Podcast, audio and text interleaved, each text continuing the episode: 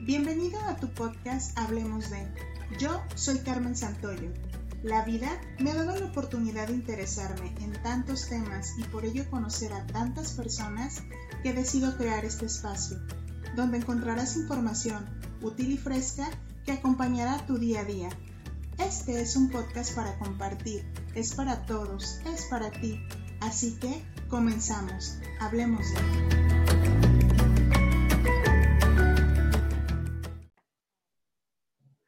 Bienvenidos a un episodio más de nuestro podcast Hablemos de. Este es nuestro episodio número 3 y este día va a ser un tema muy, muy bonito y el tema de hoy es Colombia y su gente. Y para esto yo traje un invitado muy, muy especial, una persona que yo estimo muchísimo y conozco hace unos, unos años, unos como 13 años más o menos, compartimos por ahí un viaje muy especial en mi vida que fue a la ciudad de Bogotá. Y pues sí, para este episodio había que traer a una persona de Colombia y para ello yo les traje a mi gran amigo Jonathan. Hola, muy buenas noches, querido público, ¿cómo están? Para mí es un gusto agradecer a Carmencita por su invitación. Yo creo que es traer también a la mente, al recuerdo, al corazón, experiencia que conectó nuestras vidas allá en Bogotá. Sí, fue una experiencia muy, muy grata y pues de ahí muchos recuerdos y mucho que les vamos a compartir dentro de esta charla.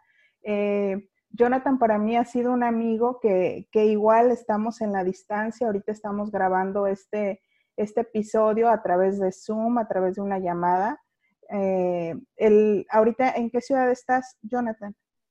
Bueno, en estos momentos yo me encuentro en la ciudad de Bucaramanga. En Colombia decimos a los estados les decimos departamentos y el departamento en el que estoy se llama Santander. Ah, perfecto. Ay, de Santander me fascinan las arepas santanderianas. Ah, bueno, qué cosa. son una delicia, incluso aquí hay competencias por las arepas. Sí, la verdad. por regiones. En esa experiencia del viaje a Bogotá, pues eh, tuve la oportunidad de, probar las arepas, pues yo creo que el estilo que hacen en Bogotá, pero cuando fuimos a un restaurante, nunca se me va a olvidar santanderiano y probé esas arepas. Dios mío, qué cosa tan deliciosa. Sí, incluso hacen memes de quién hace la mejor arepa. Ya de pronto más adelantico les contaremos un poco. Ok, muy bien. Bueno, pues, pues este, este podcast es un podcast, como lo dice en su intro, para disfrutar y para compartir y pues todos somos ciudadanos del mundo y Colombia es un país al que yo le tengo mucho cariño gracias pues también a las personas que yo encontré en este viaje y una de ellas fue, fue Jonathan. Entonces, mi interés es de que tú, Jonathan, nos platiques un poquito cómo es Colombia y aquí entender que es una perspectiva de una persona colombiana en base a, a, lo que tú has vivido en tu vida y a lo que nos puedes proyectar. Quizá si hacemos la entrevista a otro colombiano, pues nos puede dar otra experiencia, ¿cierto? Claro, claro que sí. Yo creo que eso es lo más bello de nuestra, de nuestro ser seres humanos en construcción, que vamos teniendo diversas percepciones de la cultura, del país en el que nacemos, y a medida que vamos como creciendo, vamos eh, reinterpretando nuestro país de formas tan diversas, tan distintas a como los veíamos cuando teníamos 10, 12, 15 años, incluso ya a medida que va pasando el tiempo, vamos comprendiendo mejor las situaciones y nos permiten tener una percepción eh, cálida, diversa, distinta de lo que son nuestros países. Sí, y además sabemos que en América Latina se viven muchas realidades quizá muy diferentes a en otros continentes. Sin embargo, hay una calidez muy especial y este programa es eso, lo, lo, más bonito de Colombia, lo que más hay que resaltar, lo que hay que disfrutar. Y para esto vamos a dar un paseíto. Yo te voy a ir dando unas preguntas y tú me vas a ir platicando poco a poco más sobre Colombia. Jonathan, Muy bien. aquí estoy. Colombia, si nos pudieras decir los colores de Colombia, ¿cuáles serían? Mira, yo, yo siento que esta pregunta es bella, ¿no? Porque cuando me dices colores, yo creo que a, la mayoría se, les vendría a la cabeza el tricolor colombiano, que en ello se resume lo que sería el país, el amarillo y el, azul y el rojo. Pero unido a esos tres colores, exacto, la bandera, y ya ahorita les podría contar. Unido a ese color, yo le voy a adicionar como el verde, y ya les voy a contar por qué. El amarillo, pues, se resume en nuestras riquezas, ¿no? El oro y la diversidad de, de grandes minerales que poseen nuestras tierras. Exacto. El azul. Yo ahorita que mencionas el amarillo y el oro, yo recuerdo que, que ah, en, en, Bogotá fungiste mucho como nuestro guía de turistas junto con Marlon, que ojalá la vida nos vuelva a conectar con Marlon y si nos escucha un gran, un gran saludo. Eh, tú fuiste el guía que nos llevó al, al Museo del Oro en Bogotá. Y es un museo muy bonito, impresionante, que muestra esto que nos estás hablando, la riqueza de Colombia. Claro, incluso la riqueza de nuestros ancestros, ¿no? Todo lo que ellos labraron, nuestras antiguas civilizaciones, su, sus modos vivendi, se podría decir, ¿no? Exacto. Sus modos de intercambio, incluso económico, todos los avances en las ciencias que hoy conocemos, ellos ya las manejaban desde, otro, desde otra cosmogonía incluso. Exacto. Y, por ejemplo, el color azul, ¿a qué denota Colombia? Pues mira que el color azul es tan diciente porque se relaciona con la grandeza de los mares. Colombia es uno de los países de Sudamérica afortunados porque ah, por una parte tenemos el Océano Atlántico que nos baña, ¿no? Y por el otro tenemos el Océano Pacífico. Entonces ese color azul hace referencia a los dos mares que tiene la nación, como gran riqueza incluso. Eh, también nos mencionabas el color, el color rojo. Rojo, sí. Pues mira, el rojo sí es un color que uno dice, wow, pues todos lo vamos a relacionar con la sangre, ¿verdad? Pero yo creo que eh, ese rojo es más como signo de libertad, claro está, porque pues fue un país que tuvo que pasar por procesos de independización, alcanzar su, su, libertad, lograr ser autónomo, conformarse como Estado y todos los procesos que tú quieras. Y yo creo que ese, ese rojo es como el, el, el corazón, relacionarlo, ¿no? Con nuestra sangre, por, por ser apasionados por este país que ha sufrido cambios y procesos, pero que a la vez es bello y es hermoso. Y que ha salido avante de muchas situaciones que lo han llevado, ¿no? Exacto, sí, hay, hay una, hay un trasfondo también detrás de toda esta riqueza, de toda esta maravilla que estamos exaltando de, de Colombia tiene todo un trasfondo social, incluso cultural, que lo ha llevado a ser el país que hoy es, con sus dificultades. Y que vale el esfuerzo ahorita que, que dices. Sus adversidades, pues es esta la Colombia. Vale el esfuerzo también en esto conocer un poquito, adentrarse un poquito más en Colombia, en su cultura, porque es claro que en un episodio, en un podcast, no vamos a poderles hablar de todas las maravillas de este país. Este, es, es una pincelada. Y también para esto, tú nos mencionabas ahorita que hay otro color que para ti representa Colombia. Y creo saber qué color es. el verde. Sí, sí, yo siempre he dicho, Colombia es verde, sí, yo me ¿verdad? enamoré, sí, yo me enamoré de ese país desde el avión, yo me enamoré de Bogotá. Ah, ok, mira, tú me estás diciendo la respuesta. Es impresionantemente, si hay algo que yo disfruto mucho, mucho en la vida es la lluvia y el pasto, o sea, como ver llover, esto me trae recuerdos de mi infancia muy bonitos. Entonces, para mí Bogotá fue una experiencia sensorial muy bonita. Y creo que por ahí va tu, verde. Ah, ajá, por ahí va, claro, porque imagínate que yo el verde lo relaciono con un país que, a pesar de la historia, yo creo que muchos de los que nos estén escuchando tendrán una percepción eh, del país, porque uno percibe desde afuera, uno es percibido o somos percibidos de diversas formas, ¿no? Sí. Entonces yo, ¿por qué le coloco este color verde a, la nación? Porque el verde uno lo relaciona con la esperanza, ¿no?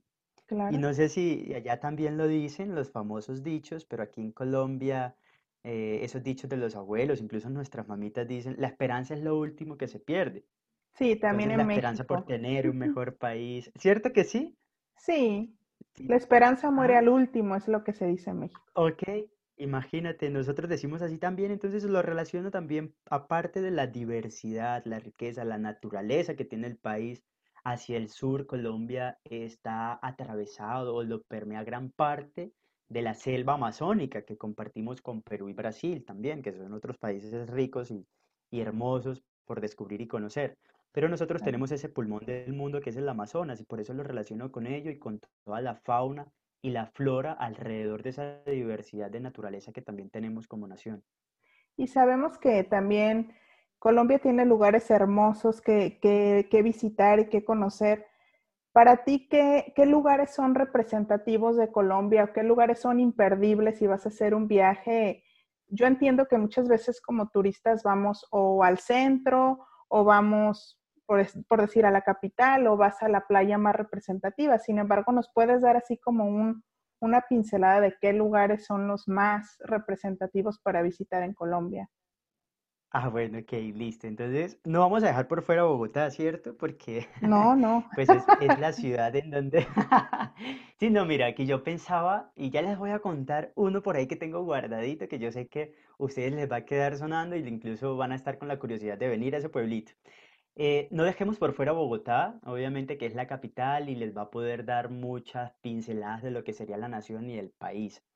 Si quieren vivir una experiencia totalmente cálida, una experiencia acogedora, diferente, obviamente va a haber mucho calor, los invito a que vengan a Cartagena, está Barranquilla y Santa Marta, que son ciudades muy bellas, pero les tengo por ahí Exacto, eso ya es costa, sí. Eso es costa caribe colombiana. Ahí la gente es totalmente diferente a lo que sería el centro del país. Unido y pues Colombia es un país que no tiene las estaciones como tal, pero tiene pisos térmicos, así le llamamos acá. Pisos térmicos es que tiene desde un lugar bien frío como puede tener un lugar extremadamente caluroso. Como la costa. Bueno, y en esos como la costa, a lo mejor de a las donde mujeres soy yo. Exacto, y a las mujeres a lo mejor ahí les vas a ver un poquito más de piel, por así decirlo. Exacto, sí, totalmente, porque es que Bogotá es una ciudad muy fría. Incluso mira que en, en, cuando tú estás en Bogotá te dicen, ay, usted viene del horno, del horno, o sea, de la costa. Y cuando tú estás en la costa, habla metafóricamente, ¿no?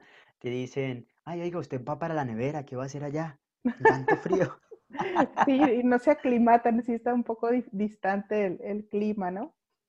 ¿Qué otros lugares nos puedes platicar de, Colombia? Ya nos hablaste de la costa, de cómo es Bogotá, pero debe tener sus lugares mágicos Ay, sí. donde ir.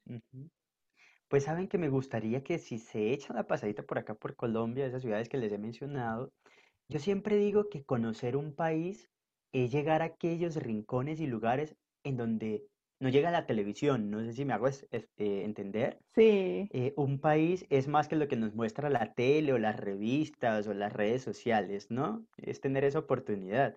Aunque este pueblito que yo les quiero hablar es un pueblo muy, muy lindo, se llama Barichara, Santander, es en el departamento donde yo vivo.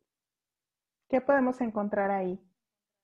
En Barichara se van a poder encontrar con... Barichara, eh, voy a hablarles de Barichara, pero bueno, eh, es un pueblo muy bonito, incluso es una ciudad colonial, es un pueblito colonial. Allí pueden encontrar cosas eh, muy típicas. Hay algo que le llamamos aquí arequipe, no sé cómo se le llamaría en México, cajeta, no sé cómo Ajá, cajeta también. El arepa santandereana y el café en Barichara. Oh, y que ya hablaremos del café colombiano, ¿no? Ay, ok, sí. Pero sí, el, el, arequipe es, es como la cajeta también cabe resaltar que Jonathan tuvo la experiencia de vivir en México, de estar aquí en México y por eso este, por eso conoce mucho de, nosotros y también ha tenido esa experiencia de, poder hacer la comparativa México-Colombia. Bueno, para, ahorita que estamos hablando de la comida, eh, ¿qué comida es típica, típica en Colombia? Wow, mira, yo creo que como les he venido contando, Colombia también es toda una diversidad. Si vamos al norte, nos vamos a encontrar con unos tipos de platos. Si vamos al centro, a donde vayamos vamos a encontrar la diversidad, pero yo creo que les voy a compartir algunos que son característicos. Acá, yo creo que en cualquier parte de Colombia tú dices la palabra sancocho y entienden qué es sancocho, de norte a sur. ¿Qué sería un sancocho para México? Bueno, eh, un sancocho, eh, incluso yo creo que el nombre, el sancocho es una especie de sopa que va a llevar muchas verduras y esa, a esas verduras se le adiciona lo que sería la presa, que puede ser carne de res, puede ser pollo, puede ser cerdo. Todo eso se pone a cocinar y queda una sopa deliciosa, pero ya queda como espesa, por lo que se le adiciona papa también. La papa se diluye y hace que la, el sancocho quede como espesito. Ah, ok, pues sí, un platillo muy, muy colombiano, que sí recuerdo que, cuando fuimos este, llegamos a, probarlo, sin embargo por el nombre no me ubico. Ah, ok.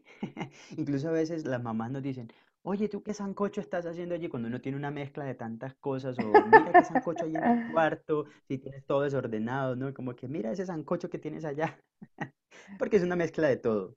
Un poquito de todo que sabe muy rico. De sí, delicioso, el sancocho es delicioso y al final le pones cilantro o no sé cómo se diga ya, cilantro. Sí, es cilantro. Cilantro, exacto, al final le pones cilantrico con cebolla picada y queda una delicia. Qué rico, qué rico. Queda rico. Y la bandeja, sí, queda una delicia. Oye, y la bandeja paisa también es muy rica. ¿Cómo es la bandeja paisa? Pues la bandeja paisa sí es típico de un, de un departamento que se llama Antioquia. La capital es Medellín. Ok. Y, y, la, y ese plato es una delicia porque te dan arroz blanco, te ponen frijoles. Que ustedes no dicen frijoles, dicen frijoles. Eh, Ah, mira, interesante, nosotros decimos frijoles. Sí, aquí en México es, solamente es el acento, aquí decimos frijoles y ustedes toman... como una palabra grave, ¿no? Ajá, y ustedes toman el acento en otro lado y, suena totalmente diferente. Es lo mismo con frijoles. Sí, e, es, lo mismo, sí, es el mismo, ¿eh? Es el mismo, es el mismo. el, el frijol blanco, los frijoles blancos o rojos, es lo mismo. La elaboración es diferente, ¿no? La Entonces, en la bandeja paisa lleva frijoles y ¿qué más lleva? Arroz blanco, lleva carne molida, Ok. Lleva chicharrón crujiente de cerdo. Oh, qué interesante. Sí, va a llevar eh, el, chorizo. Ok. Va a llevar una morcilla. Que es, la morcilla es la sangre, ¿no? Sí, con el, eh, mezclado con el arroz. Ok. Bueno, yo no le pondría la morcilla, está bien. yo tampoco. Y mira, y falta, y va a llevar un plátano maduro frito y un huevo, un huevo frito. Bueno, está interesante la combinación, son sabores en cada lugar. O sea, ustedes igual pueden venir a México y decir, ¿eso que se comen qué es? O, o ¿por qué comen eso tan extraño? También quizá la bandeja paisa para nosotros es algo muy, muy diferente, ¿no? Pero tú también has de haber tenido alguna experiencia en México que dijiste, Dios, ¿qué se comen? ¿Qué es eso? No sé si recuerdes algún platillo cuando estuviste aquí en México que, que como que no podías procesar lo que tenía dentro, no sé. Mira que me pasó con dos. Eh, yo normalmente traté de comer todo lo que me dieran, no te imaginas, todo lo que me daban yo me lo comía. Y, una vez me... Tengo dos experiencias. Una vez llevaron a la casa unos amigos. no sé si tú me podrías decir cómo se llama el corazón del, maíz y lo hacen en ah. tortilla. el huitlacoche, el que es ah, el hongo. El huitlacoche. El hongo, el hongo del maíz. Eso, yo el corazón, el hongo del maíz, el huitlacoche. Me dieron un taquito de huitlacoche. ¿Así se dice? Sí. Palabra náhuatl, ¿no? Sí. Pues fíjate que, mm, imagínate, decimos nosotros, eh, no pude, no pude, y no pensé, pero ¿cómo? O sea, yo no daba y yo lo veía y el aspecto, ¿me gustó? Y yo, ah, sí, sí, pero no podía. no lo podías pasar. Para muchos es un no, no Lo podía pasar. Es un manjar porque no es, o sea, no es fácil de conseguir, este, es todo un proceso para que se dé y, es muy peleado y en los restaurantes ah, super gourmet en México, pues ya lo, están dando, ¿no? Y como tú dices, es un claro, ancestral, es ancestral, o sea, Huitlacoche es... Delicioso, delicioso. Para muchos es delicioso, a mí tampoco me gusta, la verdad, he de confesarlo, mi papá se va a infartar, pero no, me gusta. Ah, ¿Qué otro platillo dijiste? No, esto tampoco puedo. Y una vez, una vez, pues, pues mira, ese sí no fue, ese fue más como el, la, la sorpresa. Ujú, Llegamos, yo iba camino a Cuernavaca y paramos ahí en la carretera, ¿no? A comer eh, taquitos. Creo que era ya ujú, casi la hora, para nosotros sería la hora de la comida. Ah, no, la hora allá sería del almuerzo, para mí era la hora de, de la comida, no recuerdo. Y paramos a comer taquitos, ¿no? Pues yo vi que la señora estaba cocinando todas como las tripas y ella las agarraba y las ponía ahí y las echó y él me dice, ¿qué, qué quieres comer? Y yo como que dije, ¡ah! Y yo Eso miraba y no. decía, mira, ese es rico. Pero no, o sea, eran de tripas, pero no pude, no, no pude. O sea, de ver que ella agarraba y las echaba a cocinar así como si yo las viera vivas, no pude, no fui capaz. Bueno, en cada país hay muchos platillos que no, que no podemos o que no sabemos comer. Yo también, eh, las tripas aquí en México se, se consumen, este, las hacen doraditas y en tacos, como lo estás mencionando. Y también es un platillo que no todos comemos, ¿eh? Ah, ok, Este, ok. sí son muy buscadas y la gente que le gusta los disfruta muchísimo y aquí en el público va a haber gente que diga, ¿cómo no les gustan los tacos de tripa? Pues no, no nos gustan los tacos de tripa. Pues Entonces, es que pues bueno, fíjate hay que que respetar la diversidad. Yo creo, pero sabes que yo me senté a comer, o sea, no es que si a mí me dio fue como la impresión, claro, y él, él me dijo, te voy a llevar a un lugar donde vas a comer algo bien mexicano, me dijo él, vente para acá. Y yo, ok, vamos.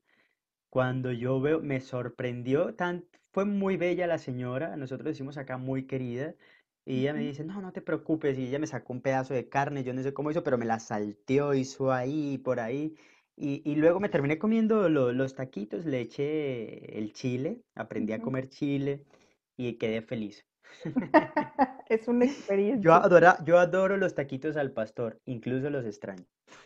Bueno, ya después te conseguiremos la receta para que los hagas en Colombia, porque claro que los puedes Me va a hacer. tocar, me va a tocar hacerlos acá. Toda una experiencia. Ustedes no consumen tanto picante como, como en México, ¿cierto? No, nosotros casi no consumimos eh, picante. Sería, nosotros le llamamos también ají, incluso es un tipo de preparación del, del, del picante. Comemos muy poco, ¿no? Somos muy poco del picante, ya quien lo come es porque se ha adaptado, se ha acostumbrado, pero en la vida cotidiana, en la vida diaria, No en es la común. mesa, normalmente no se come. Sí, es muy curioso. Sí, yo cuando, duro, cuando fui, cuando fui a Bogotá, nunca se me va a olvidar que yo probábamos la comida, nos hacían comida muy casera, muy, este, nos invitaban a muchas casas a comer, tuvimos esa experiencia y la comida muy rica, muy sabrosa, diríamos en México. Sin embargo, había un factor que nos faltaba, que era el picante. El chile. Y nosotros llevamos a regalar a, a la comunidad a donde llegamos, este, llevábamos, yo recuerdo, botellas de salsa para que probaran de todas las salsas que hay en México y chiles secos y no sé qué. Pues el regalo que era para ustedes, no lo terminamos comiendo nosotros, porque te voy, te a confesar un secreto que, que, que creo que no sabes. Cuando Ay, ¿a llegábamos por las tardes, ya este, después de los tours que teníamos este, para conocer diferentes lugares, conseguíamos las papas fritas, creo que ya se llaman margaritas. Las margaritas, sí, Ajá, papas que aquí, margaritas. que aquí son, es otra marca, ¿no? Pero son las papas amarillas Sí. clásicas, este, en México. Y, y era tanta como la desesperación por algo picante que recuerdo que nos, nos metíamos a- al cuarto y comíamos esas margaritas, esas papitas con mucho chile, porque era como, Ah, necesitábamos el picante. Y era, era muy, muy, muy chistoso. Pues bueno, ya pasamos por, por esos platillos, pero también tienen otros platillos como las arepas, que nos estábamos platicando al principio. En cada, en cada región es diferente, ¿no? La preparación. Sí, yo creo que la elaboración en cada región varía muchísimo.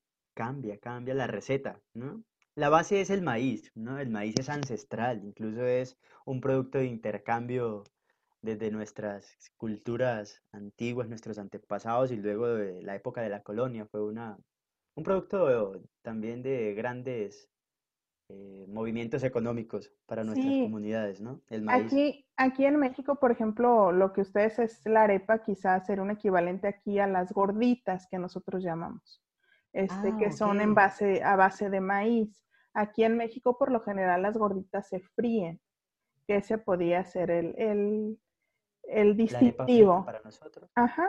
Y también tienen otra cosa que yo probé, que son los patacones. Ah, ya les quería contar. Platícales un poquito qué son los patacones, que es una cosa deliciosa. Ay, pues les voy a contar. Imagínense que cuando yo estuve allá en el, en el país, un día me fui a caminar por el mercado en Xochimilco a buscar un plátano. Verde. Pero es que la particularidad. Verde. Sí. allá en México dicen plátano macho. Ajá. Sí, un plátano verde. Y yo caminé buscando ese plátano verde ahí en el mercado y me decían, no, y como que me miraban extraño. Y yo, pero necesito uno solo, no tiene, no, y lo encontraba siempre era amarillo, amarillo. Entonces no pude hacer unos patacones con plátano verde y los hice como, los hice con plátano más maduro, pero no me quedaron iguales. No, porque quedan como dulces. Es que... Quedan dulces. Es el, nosotros en México, como tú dices, sí hay el plátano macho, sin embargo, esa preparación en particular es con el plátano verde, súper verde. Entonces, sí, muy verde. Aquí entre más maduros son los plátanos machos, son como más, más buscados o más peleados, por así decirlo. Y pues no. Ah, o sea, es que aquí entre más maduro, pues es más dulce, entonces gusta más. Más dulce. Ajá. Entonces en los, en los mercados es muy raro que tengan verdes los plátanos machos. No, y luego yo entendí, claro, porque es que el plátano verde, verde, pues se debe dar en regiones más cálidas, ¿no? Exacto. Más hacia la costa, claro, porque en Colombia, en la costa pacífica y la costa atlántica, uh, pues allá tú tienes patacones para comer, mejor dicho.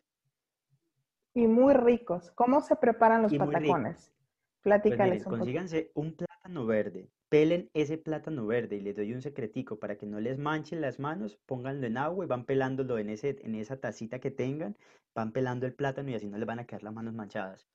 Y lo van a poner a sofreír, lo van a cortar como en, ¿cómo sería? ¿En trozos? ¿En rodajas o en trozos? En rodajas quedan tajadas. Ajá. Entonces serían como en trozos más o menos gruesitos, como de unos tres dedos de grueso, de grosor, o dos. Dos dedos de grosor estaría bien los ponen a, sofreír en el aceite caliente. Cuando ya ustedes ven que están cocidos, o sea, fritos, los van a sacar, los aplastan, ¿sí? O los apachurran, decimos nosotros acá. También decimos los apachurran. Ah, bueno, eso, los aplastan, los apachurran y, y vuelven y los ponen a sofreír otra vez y ellos van a quedar crujientes. Les ponen un poquito de sal y qué delicia muy ricos, son muy ricos. Lo, especial de los patacones es que se, haga con plátano verde. Eh, sí, que los hagas con plátano verde para que te queden crujientes. A ver, también tienen otras cosas, eso, por ejemplo, del, tiene, yo recuerdo probar unas frutas deliciosas en, en, en Colombia, tienen mucha variedad de frutas también por el clima que tienen, este, y sin embargo, como, como lo típico o lo, o lo, más emblemático de Colombia es su café. Ay, sí, el café es una maravilla. Sí, es muy curioso, pero el café no puede faltar en ningún hogar colombiano. Sí, y ustedes no dicen vamos a tomar café. Adivinen, adivina cómo decimos nosotros. Nosotros decimos un vamos tinto. a tomar un tinto. Un tinto. Te invito a un tinto. Sí, yo cuando decían, cuando me ofrecían un tinto y yo, ¿qué es eso? Y yo, ¿qué es eso? Y cuando nos lo daban y yo, este, ah, es un café. Y luego, por ejemplo, ustedes toman el café en tazas mucho más pequeñas que en México. Entonces, para mí era como, como media ración normal de un café. Y ustedes, eso, cuando decían un tintico, yo decía, sí, efectivamente, está pequeñito este, muy rico. Pero sí sabes por qué te lo dan pequeño. Porque, a ver, platícanos. Porque el tinto tú lo puedes tomar a cualquier hora y en la casa siempre va a estar la olla de café para que tú tomes a cualquier hora del día, el poquito que tú quieras y todo el día estés tomando café. Esa tacita, esa pequeña tacita. Sí, claro, tú te la puedes tomar a las, apenas te despiertas en la mañana, en la, a la, ponle que te despiertes a las 7 de la mañana, al menos yo lo hago, yo me levanto a la hora que sea y yo debo tomarme mi tinto. Luego a las 10 estoy tomando otro tinto, en la tarde después de almorzar tomo otro tinto y antes de las 6 de la tarde debo tomar otro tinto. Bueno, entonces ahí es una receta para poder tomar café todo el día, pues aminoremos la taza y así digamos que estamos tomando un tinto. Claro, y te estás tomando un tinto a cualquier hora y lo estás ahí elaborando a tu gusto y a tu manera. Sí, pues es emblemático el, el café, el café colombiano, y en verdad se, se, disfruta y es una cultura, como tú lo dices. Yo, yo recuerdo estas tiendas como de la esquina en, en, en Bogotá, que, que, es como, en, en, México diríamos una tienda de abarrotes, y ahí afuera Sí. como una mesita donde tú puedes disfrutar un tinto. Te sientas ahí a hablar con el señor, el amigo, la vecina que pasó, pides tu tinto, te lo tomas y ¿qué más? ¿Cómo está? ¿Cómo me le ha ido? Y empiezas a hablar y Julano, y cómo está María, cómo está Pedro, te tomas el tinto y ahí platicaste un ratito y luego sigues en tu mundo, en tu vida, en tus cosas, ¿sí? Pero te diste un- tus cinco minutos de tinto. Exacto, te diste tus cinco minutos de tinto que no pueden faltar en tu vida Toda una experiencia, toda una experiencia. ¿Qué otra, Sí, qué una... otra comida? Bueno, tienen muchos eh, frutos. Yo recuerdo, este, y todavía no lo tengo muy claro, ustedes hablan de un tomate de árbol. ¿Sería el jitomate, Jonathan, o, o es diferente? No, fíjate que el jitomate no es, yo no, no supe cómo, cómo explicarme porque cuando estuve allá no, yo decía, pero no, es que no sabía cómo explicar la fruta, no sé por qué nosotros acá le llamamos así, tomate de árbol, por lo que el tomate como tal crece como en una enredadera, creo que es así Sí. crece el tomatito, mientras que este tomate de árbol crece en un arbolito y él cuelga, y yo Ah, creo que por eso le llamaremos así.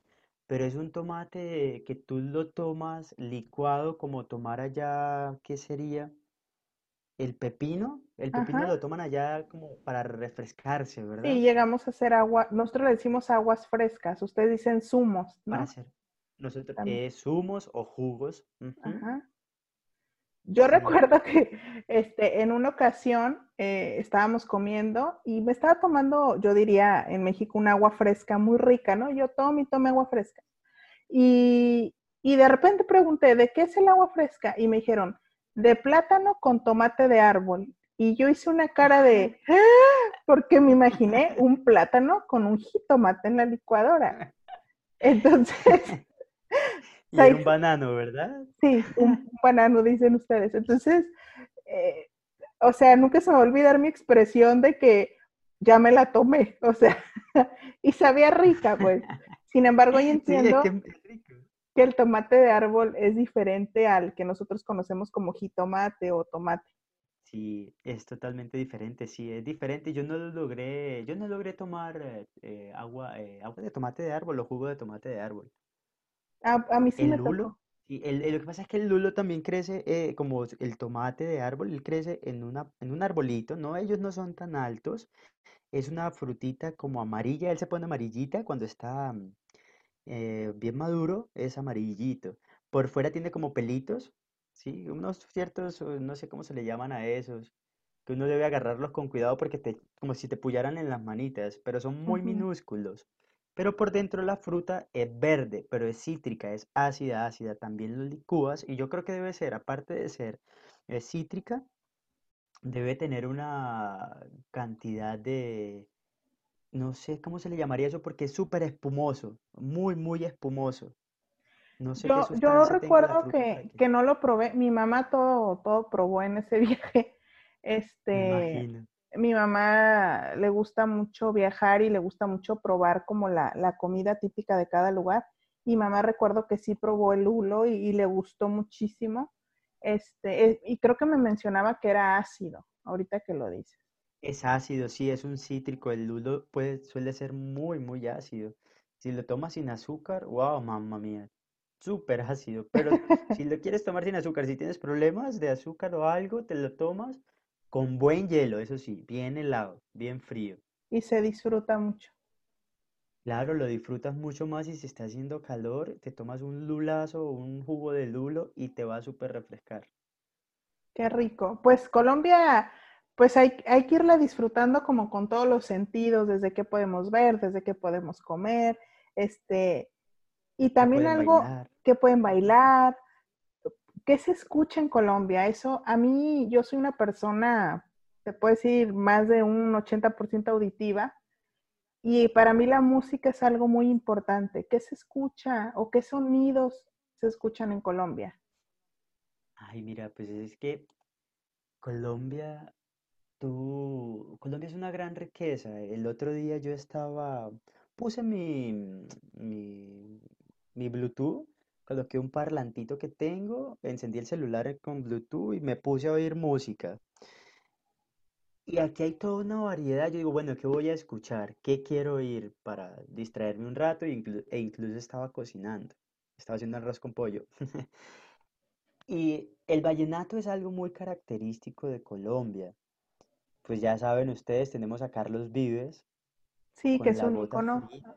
Y colombiano. Carlos Vives se volvió un ícono, este hombre se volvió ícono. Tenemos a Shakira también, obviamente, pero Shakira no la bailamos tanto, más es para escuchar por su tipo de música. Pero yo creo que Colombia es toda una mezcla. La cumbia es algo muy bello que tú te pones a oírla, la cumbia clásica, la del tambor, la que lleva eh, los tambores, que tiene su flauta de millo, así se llama, o la gaita, eh, te van, te encantan, te, te transportan, incluso te conectan con algo muy ancestral. La música tiene eso, la cumbia es una mezcla de todo un poco. Son aires muy autóctonos. Pero el que yo les quería compartir era, es un grupo que yo conozco aquí en Colombia, se llama el Grupo Socavón ok. y es un, es un grupo musical, pero es aire autóctono, es del Pacífico colombiano, es esa, esa música que suena con marimba, Ah, ok.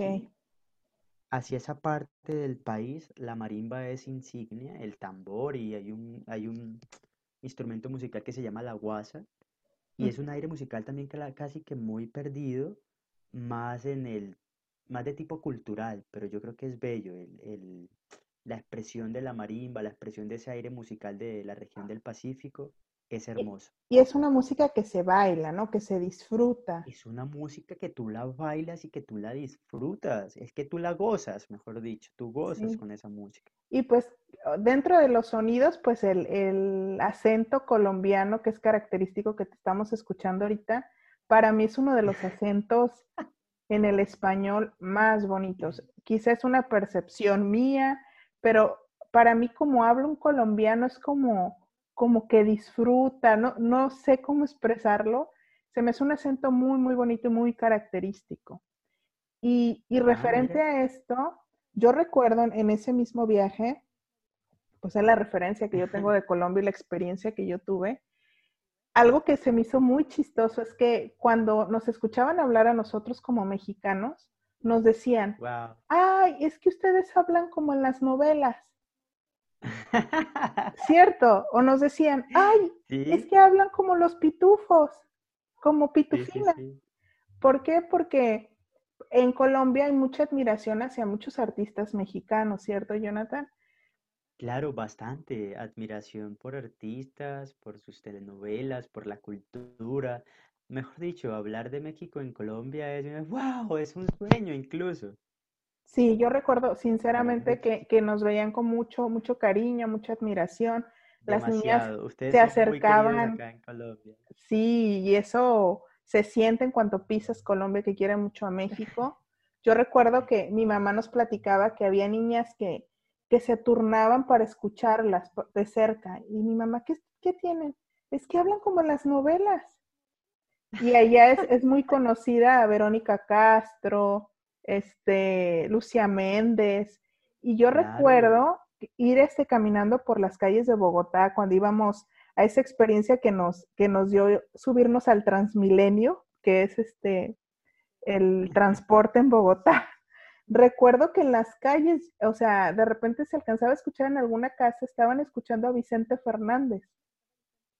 oh, imagínate, aquí se escucha muchísimo.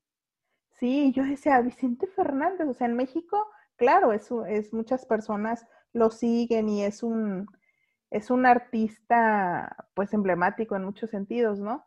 Sí, sí. Y, sin embargo, pues tampoco es de que lo escuches en cada esquina. Y a mí me llamó la atención de que yo decía, en Colombia estoy escuchando a Vicente Fernández. Y este, pues sí, lo, lo quieren mucho y, este, y es muy seguido, ¿no? Claro, no, Vicente Fernández es parte de la cultura del pueblo colombiano, se podría decir, y eso tiene todo un trasfondo incluso histórico. Pero vamos al punto que tú aquí escuchas, nosotros decimos una ranchera de Vicente Fernández y cualquiera sabe que es una ranchera de Vicente Fernández. Y se sabe la letra y todo. Se saben las letras, la cantan y tú dices, wow, mira.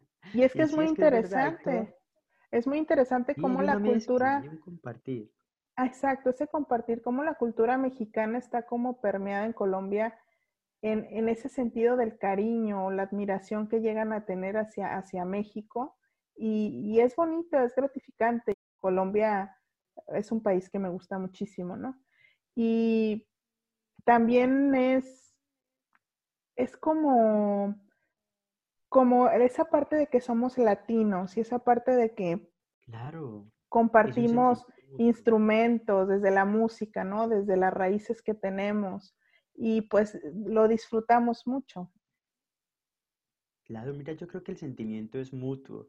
Es por el simple hecho de ser países latinoamericanos, yo creo que hay algo que nos hermana, pero el sentimiento, eso sí está evidenciado, el sentimiento que uno une o fraternalmente a México y a Colombia es muy bonito porque incluso yo lo sentí también, yo sentí eh, yo sentí ese cariño incluso del mexicano hacia nosotros, los colombianos. O sea, es que eso es, es muy curioso, es algo muy recíproco incluso, es algo recíproco, voy a decir. Platicando el otro día con mi esposo este, sobre este episodio que estamos grabando, me decía, él, él, es, él es catedrático en una universidad y me decía, tengo muchachos aquí de intercambio colombianos y es muy chistoso porque llegan muy tímidos y casi no hablan, casi no participan, pues se están adaptando, ¿no? A su nueva vida estudiantil en otro país. Y de repente resulta que se vuelven los que más hablan y los muchachos, o sea, los, los mexicanos empiezan, ay, mejor habla tú, es que hablas bien bonito. Y, este, y se vuelven más partícipes y son muy bien recibidos y son muy queridos, y aparte son muy cálidos, pues, y es se vuelve una experiencia muy grata. Muy nutritiva, vamos a decirlo, ¿no? Ese intercambio cultural es muy positivo, sí, Sí. de verdad. También ustedes e, en Colombia tengo entendido que tienen acentos, ¿no? Diferentes en las regiones. acento me puedan notar a mí, pero es que la, por regiones, exacto. Yo tengo una mezcla, ¿no? Yo tengo como una mezcla de todo un poquito, pero en mi origen como tal, eh, yo soy del norte del país y en mi zona donde yo nací, eh, se habla de una forma. Ahí le dicen, oye, tú hablas como costeño. Incluso cuando yo estaba en Bogotá me decían, oye, hablas como, tú eres costeño, ¿verdad? Yo decía, pues nací en tal lugar, sí, oh, tú eres costeño, me dicen, porque no soy de Bogotá y la gente se da cuenta y lo percibe. Pero ya luego que fui moviéndome por el país, que salí de mi tierra, uno no se da cuenta, pero el oído también se va como adaptando, el, el cerebro nuestro, no sé, va grabando como tantos sonidos que yo neutralicé como mi, mi, sonido, mi, dialecto, no sé aquí, aquí decimos el tiple. Eso, bueno. Que es como, como ese acento que tenemos por la región donde nacimos, ¿no? aquí nacimos, ¿verdad? Aquí en México hay, hay diferentes tiples o diferentes este, acentos, por así decirlo. Y yo, por ejemplo, soy de, de Jalisco de Guadalajara, Jalisco, que está, llamémosle al centro de la República, y yo me vine a vivir hacia el norte de la República, que ahorita estoy en el estado de Baja California, frontera con Estados Unidos, y de repente voy a Guadalajara y me dicen, es que hablas como del norte. O, cuando yo recién llegué aquí me dicen, es que tienes el acento cantadito de Guadalajara, y es que te ah. detectan, o sea, por el tiple de dónde vienes, ¿no? Claro, de una vez. Eso me pasó a mí cuando fui a Bogotá y cuando fui a Medellín, ni se diga. En Medellín también es otro tiple u otro acento totalmente diferente. Pues sí, entonces eso, pues eso sabemos que es en, todos los países y, Y pues bueno, yo también gran parte por lo que decido hacer este, este episodio sobre Colombia y todo y hacerlo contigo es porque Jonathan ha tenido la oportunidad de, desde muy chico, desde muy joven, migrar de su, de su, llamémosle, de su cuna o de su lugar de origen a diferentes ciudades. Y pues ha sido adoptando un poquito de todo y también ha tenido la experiencia de vivir con personas de diferentes países, diferentes continentes, y eso te va dando, te va enriqueciendo, te va, te va dando una oportunidad de percibir más o de conocer más, ¿no? Sí, claro, yo creo que es esa la riqueza y la invitación a la que estamos llamados todos, ¿no? Eh, te abre tanto la mente, te abre tanto el corazón, incluso eso que tú dices, México fue mi primer país, el primer país que yo visité, ¿no? Y ya yo iba con una experiencia de apertura de corazón y de mente y de alma, todo porque había hecho el proceso en, en, Colombia, en Bogotá, cuando viví con diversos ah, compañeros, hermanos de África, de Togo, Ghana, Benín, viví con europeos, viví también con mexicanos, con Ram, padre Ramón Orendain. Por ahí una eh, gran experiencia. Sí, claro. Entonces eso me, ah, Yo llegué a México con mucha expectativa, con mucha alegría. Yo llegué descalzado. No sé si logro eh, eh, que se comprenda mi expresión. Descalzado es que llegué, aquí estoy, vengo a aprender y yo sé que ustedes me van a aportar. Dispuesto, exacto. Sí. Yo Sí, quería aprender, que yo cuando llegué. es que a donde a donde vayas hay que disfrutarlo y hay que experimentarlo fluyendo, pues, Sí, queriéndolo vivir, no resistiéndote ni, queriéndolo vivir, no ni ponerte, anhelando. exacto, no. Yo recuerdo, Jonathan y yo, pues, eh, cómo nos conectamos, porque yo tengo un tío que es misionero y Jonathan estaba, estaba con él en, en Bogotá y, y hay una, hay una multiculturalidad en esto porque tuvimos la oportunidad de convivir junto con muchas personas que, como él lo dice, eran de diferentes lugares del mundo. Entonces eso te enriquece y eso te da la oportunidad. Y yo recuerdo que una vez mi tío, preguntándole, tuvo la oportunidad de vivir en, en diferentes países. Yo le decía, ¿no extrañas a México cuando estás en África, cuando estás en, en, en Inglaterra, cuando estás en, en Colombia? ¿No extrañas como yo que tenía ganas de comer picante? Y decía, no, me adapto, yo donde estoy disfruto lo que hay, porque si me la paso anhelando el nido, pues no lo, o sea, no voy a poder, ¿no? Y es cierto, hay que, hay que saber fluir y hay que saber disfrutar, ¿no? No, y yo creo que es, nuestras nuevas generaciones tienen como más facilidad para eso, ¿verdad? Estas nuevas generaciones. Incluso Sí, se que llama que hay, escuchando. sí, hay, hay más, más oportunidad de adaptarte, estamos más abiertos, se le llama que ahora somos más, estamos más dispuestos a ser esos ciudadanos del mundo, las fronteras se han mundo. Sí, yo desdibujado, creo que de unos 10 15 años para acá eso ya es más común, ¿no? Sí, tienes oportunidad de conocer cómo vive en, en otro continente, en otra ciudad, en otro, y, y es muy bonito. Y estamos en la era de la información donde tú puedes tener experiencia de cómo se vive en otro país, a lo mejor a través de un programa como este o a través de un video de la experiencia de otro, porque se puede compartir. Y antes era de que, ah, si conocías a alguien que había ido a Europa o que había ido a México, que había ido a Colombia, pues tenías una noción, Sí, pero ahora este, eso abierto.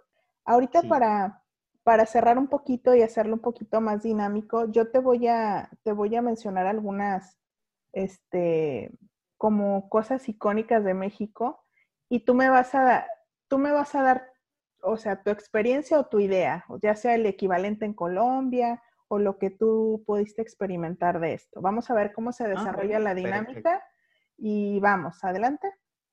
Adelante. Si yo digo en México mariachi, ¿qué dice Wow, si tú Colombia? "Mm, Colombia dice un grupo de parranda vallenata, una papayera para gozar y bailar toda la noche incluso. Bueno, ya, ya veo yo a los escuchas buscando en YouTube y todo, este, cuál es la papayera y cuáles son los grupos. Este, para eso es este programa, ¿no? Ok, si yo, si yo digo tequila, ¿tú qué dices? Uy, pues mira, si tú dices tequila allá en México, yo te digo, venga, tómese un aguardientico. Sí, el Agua- aguardiente, ¿no?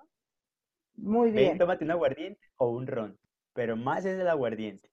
Ok, eso sí es mucho más común, ¿no? Si yo digo. Vicente Fernández, ¿ustedes quiénes, quién tienen? Pues yo te voy a decir am, Carlos Vives, a Juanes, Ok, tenemos a Shakira también, ¿no? ok. Sí, Nosotros decimos Chile y ustedes qué dicen. ají o picante, Ok, pero poquito. poquito, muy poquito. La Riviera Maya, Pues, sí, ah, pues para mí sería el Parque Tayrona, la Sierra Nevada de Santa Marta, que queda en el norte del país, en esa ciudad que se llama incluso Santa Marta. Ahí está el Ok. Tayrona. Es una Ah, reserva natural. Perfecto. Si yo digo, si yo le digo a alguien en México, tú eres mi cuate, ¿ustedes qué dicen? Ay, pues nosotros diríamos, tú eres mi parcero, ¿no? Eres mi parcero, eres mi compa, y eso sería como hermano, el que está ahí conmigo. Es mi parcero, o sea, este es mi parcero y yo no lo voy a dejar, lo- no lo voy a dejar solo. Voy a Oh, estar con él en las buenas y en las malas. También dicen parce, ¿no? Parce, sí, parcero, decimos mucho, mi Ok. parcero. Ah, sí, por ejemplo, aquí en México a los niños, según la región, se les dice chamaco o plebe. ¿Ustedes cómo le dicen a los niños? Wow, pues ahí ahí nosotros tenemos como dos maneras, también de acuerdo a la zona, pero la más usa estos peladitos o estos chinitos, pero yo tengo que aclarar allí, ¿no? Porque chinito para nosotros es un niño pequeño. Ok, Allá en México, ¿los chinos quiénes serían? ¿Los chinos? pues unos son los de China y otros son los de cabello rizado. Ah, eso es lo curioso, sí, los de, los de chinos serían los de China y los de cabello rizado. Para nosotros un chino sería un chinito, un niño pequeño que no pasa de 8 años. Si tú escuchas Frida Kahlo y Diego Rivera, ¿a qué te viene Colombia? Wow, pues yo quiero traer aquí a la, a la memoria a una mujer artista colombiana, yo creo que eh, de las grandes artistas que ha tenido este país, se llama Débora Arango. Fue una mujer muy crítica de, del- de la dictadura que vivimos en Colombia en una época, ¿no? Cuando hubo muchas dictadura- dictaduras en Latinoamérica. En Colombia no prevaleció mucho tiempo, pero hubo una época muy crucial y esta mujer llamada Débora Arango expresó por medio de su arte una gran crítica también en el momento. Y Fernando Botero, por supuesto. Yo Hermoso. creo que debe Yo ser. quiero decir que el Museo de Botero en, Colo- en Bogotá es una cosa hermosa. Está, vale mucho el esfuerzo ir y conocerlo, sus obras. Eh, es un gran artista colombiano que muchas personas pues admiran, ¿no? Así como quizá ustedes pueden llegar a admirar mucho a Frida Kahlo y Diego Rivera. Wow, claro, claro, sí es cierto. Y tengo, mira, y tengo otro artista también que yo creo que sería muy importante traerlo a colación. Se llama David Mansur. Ese también es un gran personaje en la historia colombiana. Y Débora Arango ya no vive, Fernando Botero vive, David Mansur ya vive, están muy mayores de edad, pero siguen pintando a su manera y a su estilo. Han evolucionado, pero también es un gran personaje, David Mansur. Pueden buscar sobre este gran, de este gran hombre, un gran artista. Ok, no- tenemos tarea, mucho por qué descubrir de Colombia. Nosotros en México hay una canción icónica también, este, Cielito Lindo. Wow, no, imagínate si tú dices Cielito lindo. Yo no sé si esta canción para mí va a ser también insigne, ¿no? Eh, la que incluso yo la escuché en México y yo me, yo salí corriendo y dije, no puede ser, está sonando una canción mía, pero ¿cómo? Eh, se llama mm, Los Caminos de la Vida. Ah, ok. Sí, Esa es canción es muy bonita y, y La Gota Fría La Gota Fría es, Carlos Vives. sí, es una canción que, que pues es, yo me imagino que es como los inicios de Carlos Vives, ¿no? Y fue, Y y fue como esa canción que lo hizo pues reconocido en muchas partes del mundo, ¿no? Exacto, y abre la puerta y la posibilidad de que el vallenato fuera escuchado en cualquier parte. Exacto, y es un, y es una canción que te, te invita a, a enamorarte del vallenato, pues que se, se entiende que es, que es un ritmo para bailar, para disfrutar, que es cálido.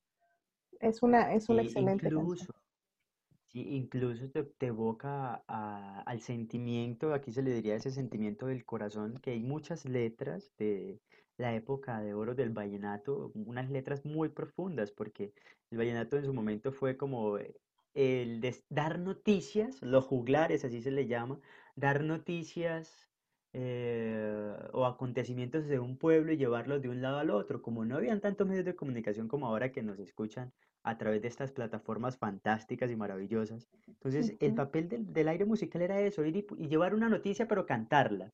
Y de acuerdo a la noticia, pues se bailaba o se lloraba. Era la que nos iba a dar la nueva, ¿no? Ok, perfecto. exacto, algo así, sí.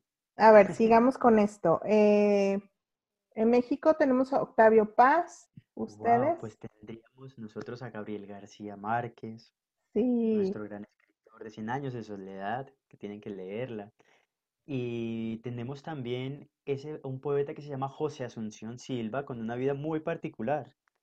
Es- fue un gran poeta de- del siglo XX incluso, creo yo, y falleció muy joven, la verdad. No entro en, en- en- En Se los dejo de tarea, ¿sí? para En detalles porque es muy exacto. No le voy a hacer el spoiler. Bueno, vamos a investigar. Tenemos mucha tarea por conocer. Ok, aquí tengo ya me han unas, dejado a mí también. uh, sí, para que conozcas varias cosas de México.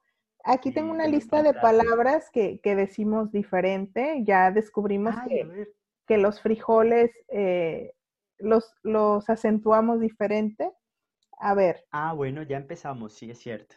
¿cómo le dicen ustedes a los ejotes? Wow, pues los ejotes, nosotros le llamamos mm, habichuelas. Que, que nosotros en México habichuel- sabemos que son las habichuelas por el, por ese cuento de las habichuelas mágicas, porque el cuento no se llama Ah, los ejotes mágicos, se llaman las habichuelas Algo mágicas. así, sería así, eso. Llama de los ejotes mágicos, nosotros son las habichuelas. Ok. Al elote, ¿cómo le, cómo le dicen? El elote es ese que venden en la, en los parques, en las plazas, Ajá, del maíz. y le ponen Ajá, salsita arriba. El maíz, nosotros llamamos mazorcas. ok.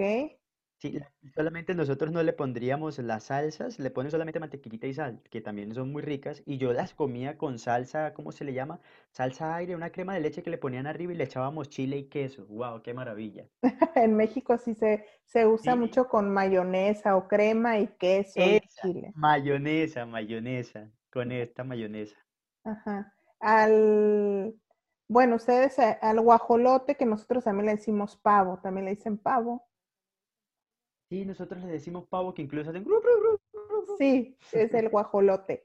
Es el mismo. El, ese es el guajolote. Oye, esas son palabras náhuatl, ¿cierto? Sí, guajolote, exactamente. Son lindo, sus, raíces, ¿no? Sí, pues eh, mucho de la, de la comida mexicana se denota ahí los nombres que, que tenemos, ¿no? Ay, qué lindo. Y Sí, lo, por lindo. ejemplo, cuando decimos, ah, llévale, esto es muy del centro de la República, sin embargo, si lo decimos, llévate un itacate. Ay, pues imagínate que cuando yo escuché esa palabra, de una vez me quedó sonando. O sea, yo dije, wow, y esta palabra, y yo no entendí. Perdón, ¿qué me, qué me vas a dar? Sí, no, mira, es un itacate. Me lo dijeron en Atlixco, Puebla. Y yo, "Ah, no entendía. Entonces yo, ella me explicó, yo dije, ah, ok, sabes que lo conecté y sí, es lo mismo. Nosotros decimos acá, si vas a una fiesta, eh, una fiesta de 15 años, un matrimonio, o no sé, una reunión, un evento social, a ti te dicen, oiga, venga, llévele este bocadito a su mamá. Un bocadito. ¿Sí? Un bocadito, venga, llévele este bocadito a su mamá. Entonces ya uno entiende que le van a dar o un pedacito de torta o un poquito de comida que, que quedó de la, de la celebración y para no tirarla, pues te la dan para que la lleves y le compartas a tu mamá o en la casa. pero total que lleves un poquito también. Muy bien. ¿Cómo le dicen a la, a la cerveza? Que en México, en muchas partes le dicen chela. Ay, mira, sabes que yo no supe por qué le decían chela a la cerveza en México, pero nosotros le decimos pola. Te dicen, más que todo en Bogotá, allí, te van a decir, o bueno, ya incluso en muchas partes, hey, vamos a tomarnos una pola. Ok, vamos. Una pola es tomarse una cerveza bien fría a cualquier hora del día, pero le decimos pola porque hubo una prócer eh, nuestra, una mujer histórica, una mujer aguerrida, fuerte, que fue prócer de la independencia, incluso llamada Policarpa Salabarrieta. Y las primeras cervezas que llegaron al país llevaban la estampilla de esta mujer allí en la Ah, botella. por eso Pola. Por eso Ah, pola. Y le decía, a las policarpas se les dice pola. Y por eso quedó la cerveza así. Entonces tú, hoy en día, y hay muchos jóvenes que no saben, hey, vamos a tomarnos una pola. Y no saben por qué se le dice pola a la cerveza. en- tengo esta pregunta. En Colombia se toma también la cerveza mexicana, ¿no? Claro, claro que sí. La corona aquí es, mejor dicho, tomar corona. Wow, mejor dicho. Es la, cor- es la cerveza que, que llegó allá de, de acá de La México, ¿no? importada. Sí, Muy la que llegó, pero ya luego ha venido llegando muchas cervezas más al país. Mexicanas, ¿no? vamos a buscar otra palabra. ¿Cómo, cómo le dicen ustedes? Bueno, eso también es una palabra que yo quiero aclarar, que en el centro de la República, cuando, cuando algo te gusta mucho, dicen, está, está bien chido o está chido. Y en el norte de la República se dice chilo con L. ¿Ustedes qué, qué Ah, dirían? ¿Qué Pues dirían en esta es una Colombia? palabra, bueno, en Colombia se puede decir, incluso podría decirlo, puede decir que está muy chévere, que está muy bacano, pero si voy a Medellín, allá te van a decir, uy, esto está muy chimba. Es una Ah, palabra, a mí personalmente no me gusta mucho, pero, pero ellos lo van a usar mucho y ya se ha tornado muy coloquial en cualquier parte del país para decir que algo para ustedes está chingón, pues está chimba, está chévere, está muy bacano. Ok, entonces hay que, ¿sí? para que cuando vayamos ya traigamos todas las palabras listas para decir y ta- Hay el también para diccionario de palabras colombianas. Entonces, este, cuando alguien te alburea en, en Colombia, ¿cómo dicen albur o alburear? Porque no es igual. Sí, no, no, para nada. Incluso eh, cuando yo estaba allá al, al inicio no comprendía mucho, yo no lograba entender si me hablaban en serio o me estaban albureando, que para mí sería, ¿será que me están tomando el pelo? Y hay una expresión que nosotros utilizamos mucho, si van al norte del país, cuando estén en Cartagena, en Barranquilla, en Santa Marta, la van a oír mucho, incluso Riohacha y hay otras ciudades muy hermosas, Montería, Sincelejo, la van a escuchar, dicen, oye, no me mames tanto, gallo. Imagínate esa palabra, puede sonar fuerte, pero no, es una expresión coloquial que te dicen, tú me estás mamando gallo. Incluso hasta un maestro te puede decir, joven, ¿usted me está mamando gallo a mí? Respéteme incluso, ¿no? Imagínate eso en México, corren al maestro. Oh, Es que ¿verdad? La, Claro, son sí, o sea, la connotación mamar es muy fuerte, pues. Entonces, Oh, este, claro, claro. sin embargo, pues estamos hablando de regiones, ¿no? Y, y pues para ustedes es, es alburear, ¿no? Y es una expresión, ¿no? Uh, pues es una expresión lugar. que ya se escucharía muy fuerte, pero aquí decirla es algo muy, um, muy coloquial incluso, es una expresión muy propia nuestra. ¿Cómo le dicen ustedes? Bueno, aquí, por ejemplo, en Ensenada, ah, decimos sodas y en el centro de la República son refrescos. ¿Cómo Ah, pues dicen mira, ustedes? nosotros, nosotros vamos a la tienda por una gaseosa. Yo recuerdo que, no sé si todavía Sí. existen ese, los postobones, ¿no? Ah, el, es una marca, sí, Postobón, Sí, Postobón de uva, de piña, la colombiana, que sí se llama la gaseosa, que es una delicia, claro. ah, esas eh, lo recuerdo mucho y estaban la verdad muy ricas porque eran, de- eran de frutas, ¿no? Y también a los popotes, Sí. ¿cómo, cómo les llaman ustedes? Ay, pues mira que nosotros, al- a un popote, mm, para nosotros acá sería un pitillo, Entonces así, iría yo a la tienda y compraría una gaseosa con pitillo. Exacto. En México se está tratando de erradicar el uso del, del popote y se está buscando esos popotes Igual aquí nosotros reciclables. Qué también, bueno. sí, Excelente medida sí, para, para el medio ambiente, ¿no? Políticas medioambientales, Sí, ¿cómo le sí. llaman ustedes a las farmacias? Ay, esa es bien curiosa, ¿no? Les va a dar risa a ustedes, imagínense. Porque nosotros a una farmacia en México, yo eh, aquí en Colombia decimos, "Eh, ma- mami, espérame, mami, madre, espérame un momento, voy a la droguería por una pastilla para el dolor. A, a la droguería. Sí, aquí ¿Qué te no. vas a drogar o qué? No. No, aquí son farmacias. Si acaso, Sí, yo, bueno, me, ac- yo las, recuerdo. las anteriores, o sea, de hace muchos años, pues son las, las boticas. Este, algunas personas sí llegan a conocer que hay la droguería, pero la verdad aquí son farmacias. No, no, no, son droguerías. Ah, bueno, también esa botica sería un centro naturista para nosotros, pero les decimos más centros naturistas, o voy a la droguería o voy al centro naturista. Sí, porque la botica tiene esa connotación que es como los activos naturales, así como eh, es esa la prefarmacia de hace años, ¿no? Exacto, sí, sí, sí, es el inicio de la droguería hoy. sí, pues sí. Ok, ¿cómo le dicen ustedes eh, por ejemplo, si yo saludo a alguien y digo, oye, ¿qué onda? ¿Cómo estás? Ay, pues aquí, yo te voy a decir, hola Carmencita, ¿qué más? ¿Qué más sería como, ¿qué onda? ¿Qué más? ¿Qué más? ¿Qué onda? ¿O qué hubo? ¿Qué hubo? ¿Qué más? Te lo, van a, te lo vas a encontrar mucho. ¿Qué más? ¿Cómo le ha ido aquí en Colombia? Eh, mira, y hay una expresión muy, muy propia que te van a decir, yo creo que no sé si tú la recuerdas, van a decir, ¿qué tal? ¿Amañadita? ¿Sí se ha amañado? Ah, esa no, no, no la recuerdo. te acuerdas? No, la recuerdo Esa es una expresión muy nuestra. Si se ha amañado en Colombia, si le han tratado bien, sería como eso, ¿no? Amañarse es como si le ha gustado estar aquí. Ah, ok, vamos aprendiendo. Y por ejemplo, aquí tenemos una expresión que decimos, no traigo ni un quinto o no tengo dinero. Ah, wow, mira, qué bonita esa expresión, no tengo ni un quinto. Pues nosotros vamos a decir, no tengo plata, estoy pelado. ok. O también te van a decir, no tengo ni, sí, mi tierra lo que dicen es más, eh, no tengo ni una barra ni un peso, estoy muy pelado prácticamente. Que vamos cancelando ese, esa expresión, ¿no? Porque también nos con otra, otra situación. Entonces, poco a poco vamos a ir borrando esas expresiones que quizá no nos suman. Vamos Vamos pensando en unas que nos sumen. Ok. Cuando ustedes, por ejemplo, quieren, quieren decir que la, persona está joven, o él, este chico, o este, joven, ¿cómo se refieren a ellos? Pues mira que, uy, tú estás bien sardino. O la muchacha le dice, uy, mira, estás bien sardina. Es como decir, estás muy joven. Sí, exacto, estás muy joven decir, no, pues si él está bien sardino o ella está bien sardina para que trabaje en este puesto, no tiene mucha experiencia, es un joven todavía, ¿no? Entonces te van a decir así.